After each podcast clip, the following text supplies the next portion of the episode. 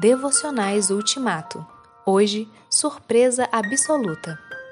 Esperamos a vinda do Salvador, o Senhor Jesus Cristo, que transformará nosso corpo terrestre em corpo glorioso como o dele.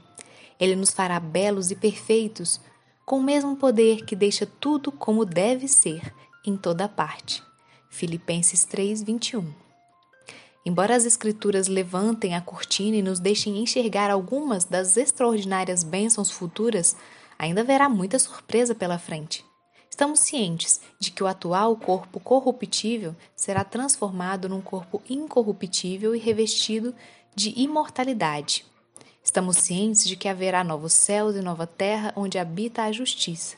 Estamos cientes de que Deus enxugará dos olhos toda lágrima não haverá mais morte, nem lamento, nem choro, nem dor, pois a antiga ordem já passou. Estamos cientes de que a comunhão com Deus será perfeita, integral, intensa e contínua, pois Ele mesmo habitará conosco. Estamos cientes de que a nova ordem já não haverá imagens confusas nem mistério algum a respeito de Deus, pois conheceremos plenamente todas as coisas por serem situações absolutamente novas, das quais não temos experiência nenhuma pessoal, nem sempre penetramos a fundo nessas bem-aventuranças escatológicas. Muito do que aconteceu a partir da encarnação de Jesus era surpresa absoluta para os crentes da velha aliança e viveram muito antes do advento do Messias.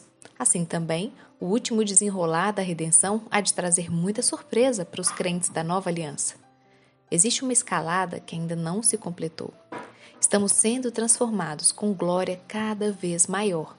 Daí essa outra declaração.